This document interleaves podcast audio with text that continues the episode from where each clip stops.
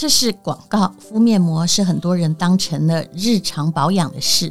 虽然知道敷面膜的好处，但有些人会觉得麻烦，比如说敷了之后要洗掉，或者是需要等待，不小心睡着，脸上的面膜忘了拿下来就干掉。为了让保养更有效率、更方便，安美诺推出了焕颜冻龄膜。它不是一般胶体面膜，而是一瓶可以敷在脸上，满满珍奇花草精华的保养品。不只可以当成精华液使用，也可以当成睡前免冲洗的晚安冻膜。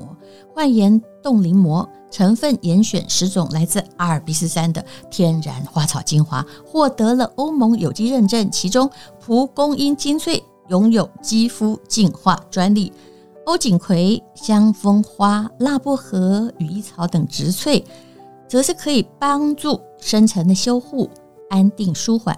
补水还有锁水，它的质地像凝露般细致，温柔不刺激，适合所有的肤质。闻起来是淡雅的植物清新味，抹上全脸有微微的清凉感，非常舒服跟疗愈。除了帮助补充水分，安美诺的冻龄膜还可以帮助净化肌肤、紧致毛孔、提亮光泽、淡化你脸上的小小细纹。晚上睡觉前，针对长痘痘、毛孔粗大、纹路较深的部分加强厚敷，隔天起床就会明显的感受到肌肤变得滑嫩水感。这一次有四十八小时的优惠哦！焕颜冻龄膜买一送一之外，还有满额礼，详情麻烦你看一下资讯栏的链接，只有四十八小时。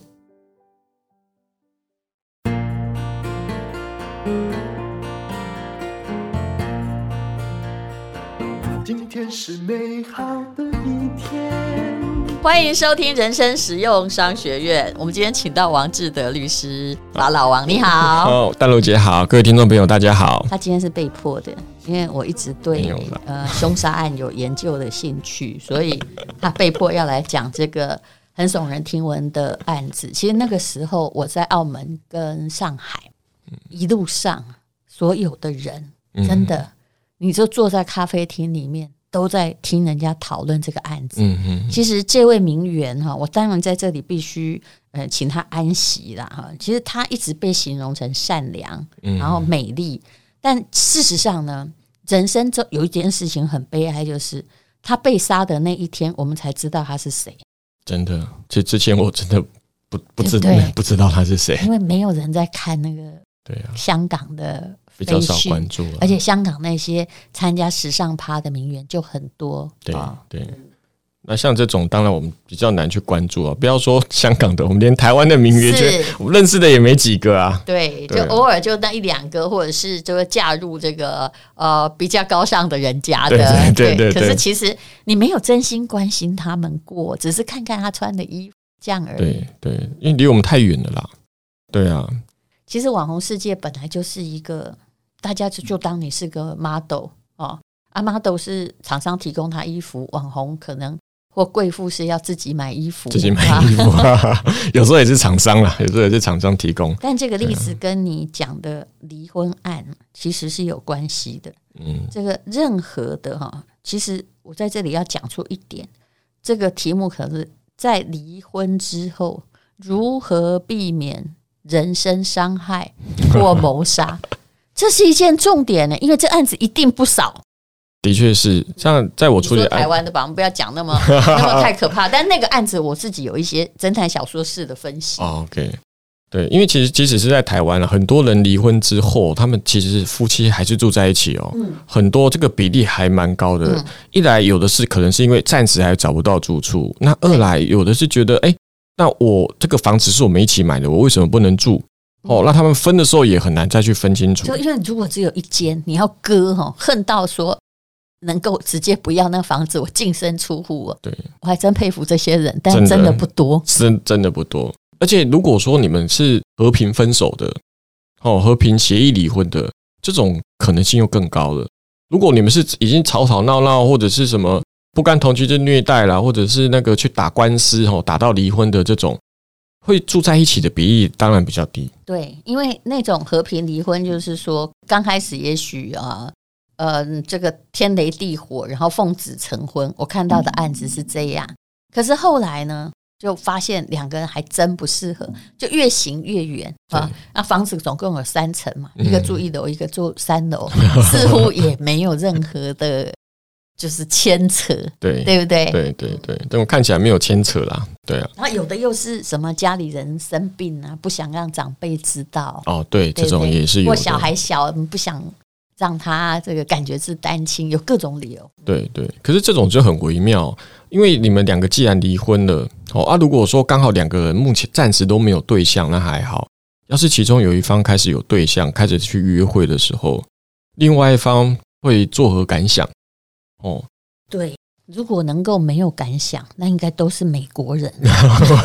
为什么说美国人没有感想？不，当然了，美国人我看过的禁制令后的那凶杀案也很多啦。是多。可是没有感想，是因为他们比较开放。哦，就是我去约我的会，对对不对？女朋友可能还带回家，那前妻还带她男朋友回家，对，大家太太小孩对小孩很难自处这样而已，小孩尴尬。你有看布鲁斯威利吗？人家处理的多好。哎呦，那个是电影啊，没有人家是真实的哦，真实的，就是我带着我的孩子，你带着你的孩子，然后我们又带着各自后来的老婆、老公，还有。呃，我们共同生的孩子一起出去豪华旅游，哇，这个太厉害了啦！不过我在最刚好最近也遇到一个，他就是当事人跟我讲，不是案子啦，他就跟我讲说他家里的状况也也也是类似这样，就是爸爸跟妈妈都是再婚，然后各自有各自的小孩，然后他们又有共同生小孩，对，所以他们就变成。他们就在跟我讨论说，这个一就是抚养的问题，都是因为爸爸妈妈年纪都大了。然后我就说啊，那爸爸归谁养？他说爸爸归爸爸生的小孩跟我养。然后我那时候一听，我还愣住，说他怎么叫爸爸生的小孩跟跟哦前妻之子女前妻之女对。可是这样一听就知道他爸爸还真没钱哦。嗯，他爸是的确是没钱，对对，没钱最幸福，嗯嗯，没钱的确没钱最幸福，都 都真爱。对，这种小孩可能会小孩可能就不太爱了啊。这种小孩子跳出来说要什么要免除抚养义务的也很多啦，因为很多都是被送到那个嘛，对不对？被送去社会局啊，照顾啊，那些钱他们都要找小孩要。哎，那个那成功比例有多少？你说我如果不想要养那个从来没有养过我的爸，那个通常是你要小时候爸爸妈妈可能就不在身边养你的啦。哎、哦，按、啊、那种比较有机会。那、但是因为很多就是其实被告就是哎就是爸爸需要被抚养的人，那很多都是已经躺在床上也没办法出庭，没办法说话的。好，那这种哎、啊欸，那这种其实你就是稍微有个证人稍微讲一下，通常法官大致上也就采信了，因为最后那个钱还是国家出啊，哦，没有人付就是国家出啊，是因为有时候真的会把你的小家庭拖垮呢，对，而且你真的看着他，说真的也会做出看他不能动的话，想到他小时候对你这么坏，你恐怕会做出不太理性的行为，会忍不住，我觉得对老人也不好，对，这样也其实也不好了，还是就让他待在社会局就好了啦。哎呦，这种。不过有时候就是这样啦，就是法律是很残酷啦。哦，那有时候他们可能就还是会这样子啊。只是说，如果夫妻啊，你两两个离婚之后，嗯，你还是继续保持往来，我觉得有时候处理的好，当然就是一种智慧啦。啊，如果处理不好，可能就会发生一些比较遗憾的事情。嗯，对啊。那像这一次，诶，其实这一次发生这个分尸案的这个情形哦，那算是很严重嘛。但是你说。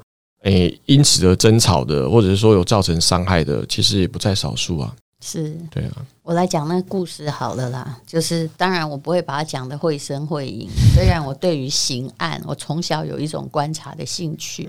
各位真的不要忘记，我二十四岁写的时候，当时我是当然是杨德昌导演的创意。那本书叫《古岭街少年杀人事件》，我一向爱观察杀人事件，就为什么什么样大的恨意，我们有时候都很想把人有没有心里想说，就什么该蕊死，但是就是你知道，就是到这里为止，就到这里，对不对？很难再进一步。比如说你被酸民攻击时，你是不是很想打？很生气啊，对，很生气。学法律的都有正义感，一定会生气。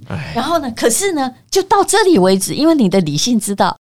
再下来就犯案了。对对对对对。可是有些人并不知道，而且有一些，我现在看见的就是他们对法律半知半解，甚至会以为这样人家可以不要发现啊。殊不知那些哈、哦、研究犯罪心理学的警察，拍谁狼毛博士学位，真的 很厉害的啦，是很厉害的。那我看到这个分尸案就是这样子。我那天对我的那个，因为因为这种案子哦，在上海出现不多，就对我的同学分析，我说其实哦，这叫剪不断理还乱。有时候你人也不要太好，他这种感觉就好像说，你平常给一个乞丐哦，每天给他十块钱，突然呢，哎，有一天呢，你自己。啊、经过疫情，生活也生活不下去。突然他来跟你讨钱的时候，你跟他说：“我真的没有钱了，我今天呢，这样两块给你。”他就马上啪啪，没错，对他，你给了他十年，但是现在就少了这八块，对，他就恨你，没错。你觉得这个案子像不像？听丹露姐这么一讲哦，好像是类似的情形呢。他觉得理所当然呢、啊，是他，因为他养到理所当然，当然。我其实觉得很可疑的是，这个女生哦，我不知道她靠什么谋生。嗯，因为她的妈妈是网红，可你知道，大陆的网红也没有说巨富到之，她妈妈也是这一次才，就女儿去世之后，大家才知道，哦，这个妈妈是一个网红。可是这样的网红很多，嗯，那她可能家里有点底，所以才能送她到香港念国际学校。所以她的前夫跟后来现任的老公。都是在国际学校里面读书，可能国中、高中的时候认识。那原来这个前夫爸爸，你看是警长，所以呢，他也可能家里有一点底，所以才能念国际学校，很贵的。嗯，那既然呢，就是你看十八岁就结婚，这一定是奉子成婚嘛。嗯啊，也没再受什么教育，对，然后就开始生了两个小孩，直到有一天他可能发现说。他有某方面的才艺，他可以当名媛，而且他喜欢做这样子的网红。嗯、我不知道他还有没有带货或做什么，否则说真的，当名媛你又不理加薪，你真的无以生存啊，对，不对，啊？你也不是明星，对。那漂亮是，其实我们大家的话，就如果肯去埃及刀，我们也会弄得很美，对不对？那当然啦、啊，这世界上是一个崇拜皮相美丽的世界。好，那所以。那当然，他本性善良，这是每一个人都这样说。他也会借给朋友钱或帮朋友纾困，表示是他很有家底的。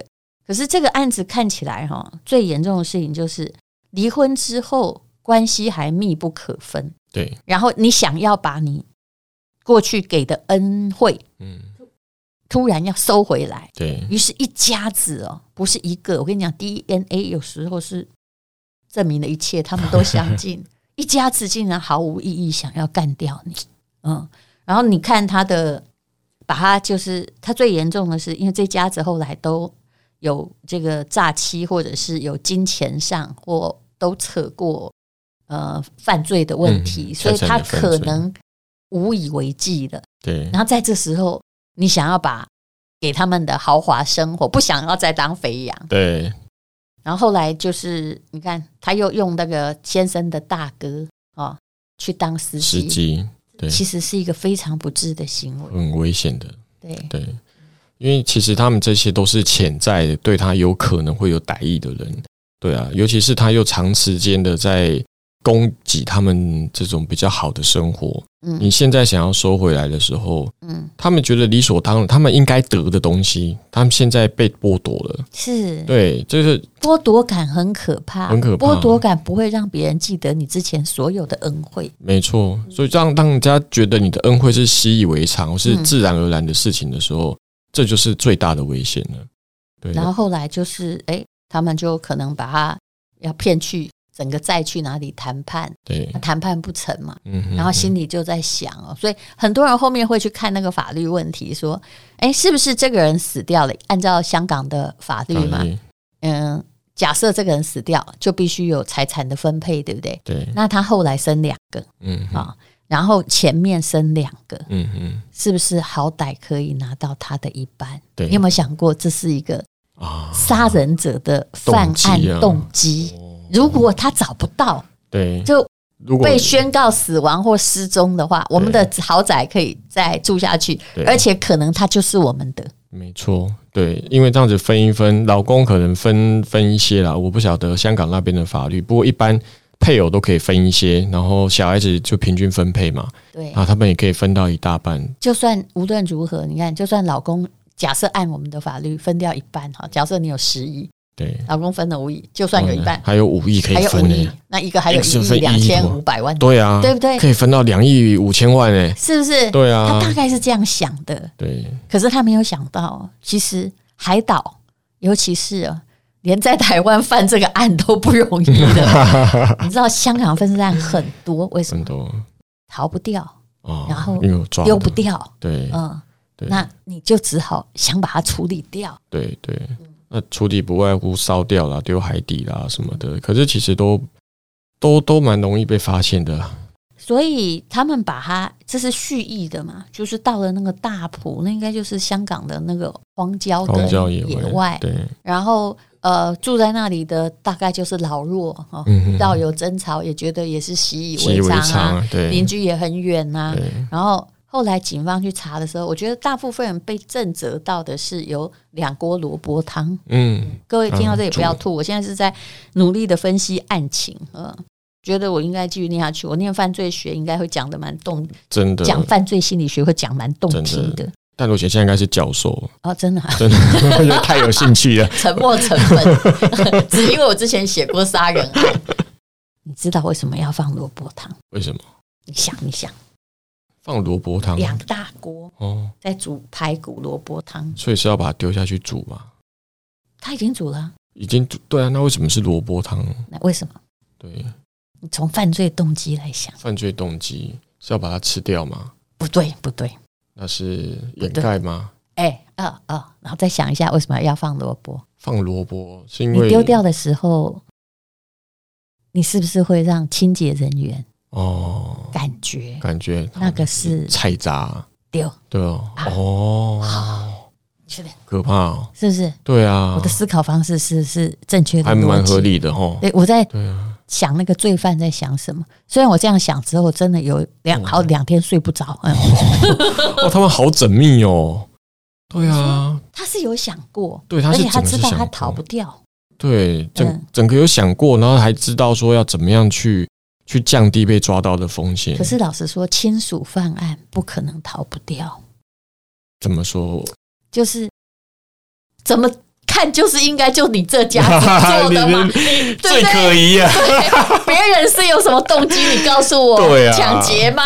抢劫是需要这样吗？我我觉得有时候就是利欲熏心呐，你就会想说，我这样做天衣无缝。其实一想就你呢，就是你，你也不会有其他人的啊。就如果照新闻讲的，就是这个人又善良，然后又对，就是也不跟人结怨，那唯一有可能就是就是你啦。他他死掉对谁最有利？对，其实就是你了。对啊，所以你觉得这样会抓不到吗？啊，对，这真傻。有时候我会觉得说，如果你真的很富有，或者是你真的要把人生搞得这么复杂，对，你的确不可以这么天真啊。因为你看他的他后来的供词哦，我就看到很多仔细的地方，比如说他的前夫跟他现在的丈夫也是都都是同学，所以还认识。嗯，好，后面这个老公他家里是很有钱的，对，他不介意他是富二代，可是呢。哎，前面的老公会把后面的老公还一起像哥们一样，嗯，把他带出去赌。哦，你知道赌博是可以赚中介费的吗？嗯啊哦，可以赚中介费，不知道吗？这是以前一个明星告诉我，他有一件他很失意，他就是把他带进什么游轮赌博，那赌客输的钱，他好像可以分一层还两层，真的。所以有人要请你叫你去赌博。你肯定要怀疑他有中介费，那但肯定有的啊。放 说啊啊，所以就说他们一直在阴魂不散的互相纠缠。对，然后他对于这些东西的处理，显然完全没有出过社会，而且天真。对，很天真。对对对。所以太天真哦，你要么就没钱，太天真有钱是一种灾难。对，太天真有钱真的是个灾难。就是人家肥羊。终于讲完这让我三天睡不着的分尸啊！我想的是不是把这个犯罪动机想的是也很合理耶，挺合理的，对。如果这个要拍成电影，我觉得可以用丹如姐这个版本，很合理啊。这根本就是个失速列车，失速家庭。所以其实说真的，如果以后你不管有没有小孩或怎么样，说真的，我是一直觉得。人跟人之间呢、啊，不要去激起那人性本身的恶，最好没有再有任何经济的瓜葛。嗯啊、哦，那前不久我有个朋友离婚，这才好笑哎哈，他真的呃，这也是我另外一个律师，就因为我们都同学，对，所以呢，他就讲到了一件事情，他说离婚的时候，这个人是太太不好搞，对，那先生呢，他是呃。年纪很大了啦，有一个教授，嗯、然后他比如说要付分手费，对不对？嗯嗯，嗯。啊，那付分手费本来其实也只有谈一笔，真的没有多少钱，对，大概一百万，哦、因为他有后来的女朋友，哦，然后之前这个其实该怎么讲，还不是离婚，他是分手费，嗯，哦，就是这女的很可怕，但是两个人在一起有点久，嗯，就一百万，对不对？那个就是我我那个呃律师朋友帮忙处理的时候。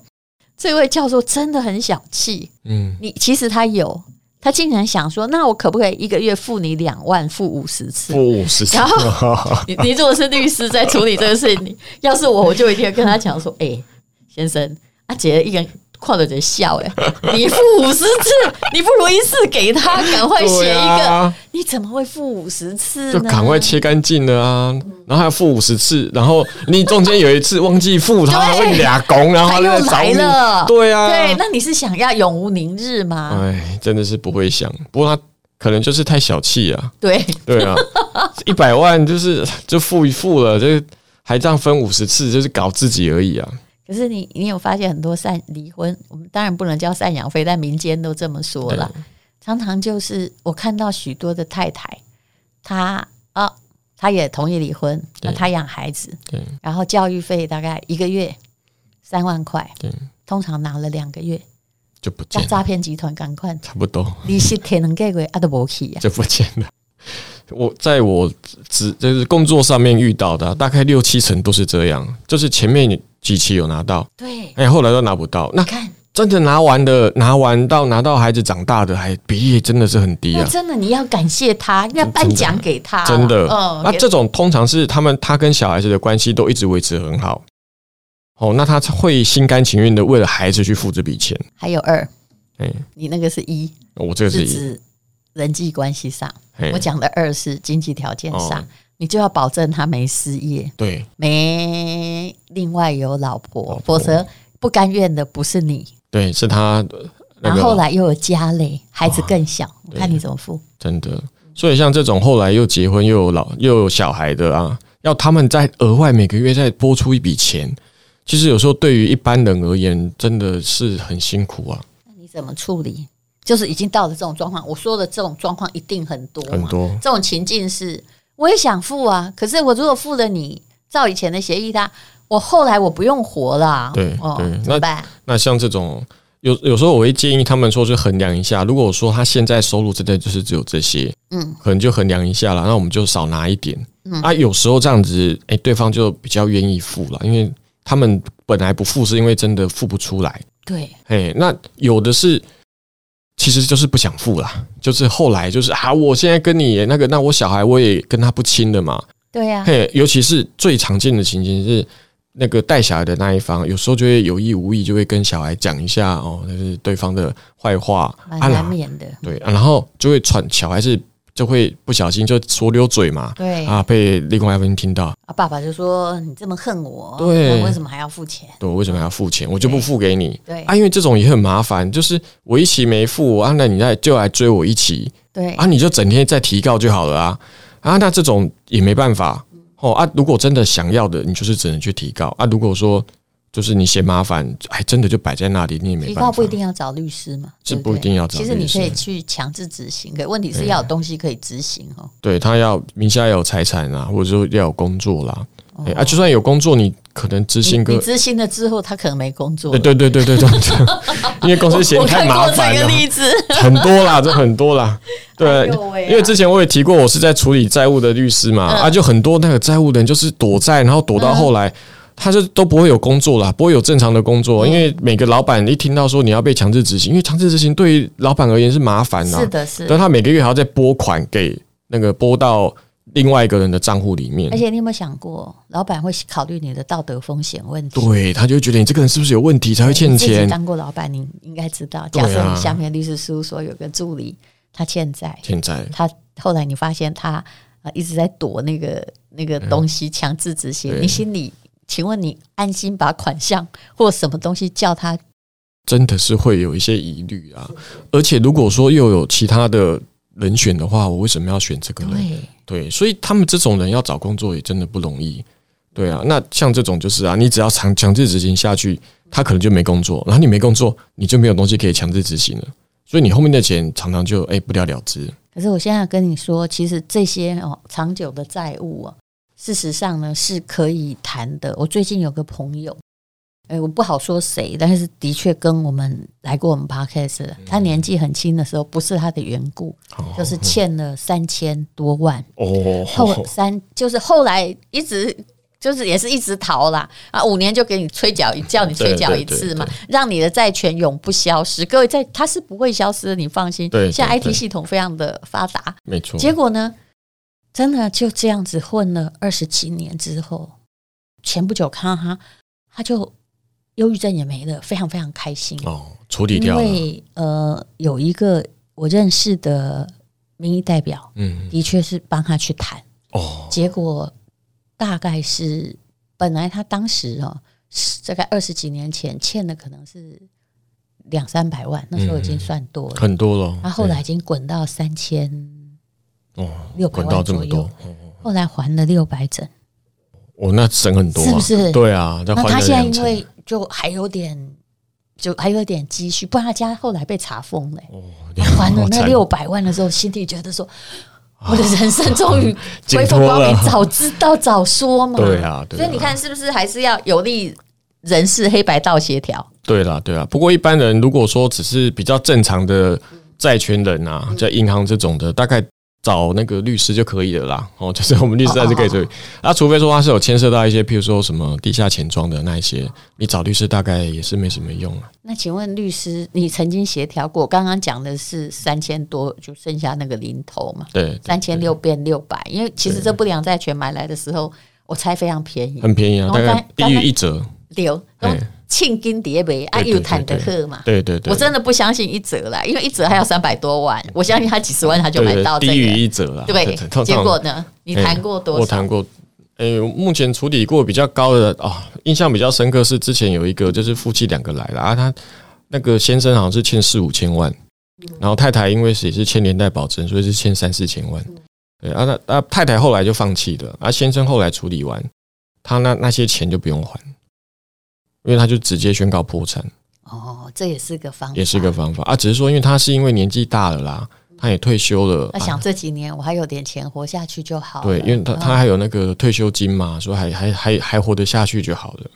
可是你的债权人并不希望你宣告破产，当然不希望，对对啊。其实是可以用这样来谈，你好歹拿点走呗。对对对对对。这其实，在那之前，我本来也有建议他说，是不是？那我我们用这个方式去跟银行谈，我们可以很快结案，因为四五千也许变个四五百，好，我们结掉。因为你年纪也大了，大家应该会考虑一下。对，就不要说四五百，他连四五十万都拿不出来。最、啊、后来就哦，好了，算了，那我们还是走完程序好了。对好吧，破产有破产的快乐。是啊，是啊，啊，反正他无欲无求了啦。是啊，说真的，因为他已经退休了嘛，他就说啊，我只要子女也不需要你的钱，也不需要的钱，那我只要自己能够照顾好，活得下去就好了。嗯，然后我说好吧，那你就走这条路会比较适合你。像破产那天，他也海阔天空哈。是他后来还有传简讯跟我说啊，就是就是后来啊，就是终于处理完了之后，他就觉得自己真的是松了一口气，他已经很久很久没有。没有这么轻松的。好，那想破产的也可以找王志德律师。我不要告诉你怎么找到他，你自己 Google。那可是太太那两三千呢，就还是在啊。他就他就是嫌麻烦呐，然后就他其实可以一起破啊，其实是两个人就更快乐。是，你知道无债是一身轻，这句话讲的完全没错。对，所以他那时候我后来我就跟他先生讲说，其实你太太如果当时有继续处理下去。你们现在两个人其实都轻松了。其实我觉得要处理就是我们的心理上的问题。是的，其实主要是心理上的问题，要不然法律上面都可以处理啦，就是要面对。对啊。好，非常谢谢王志德律师，谢谢丹如姐，谢谢。今天是勇敢的一天，没有什么能够将我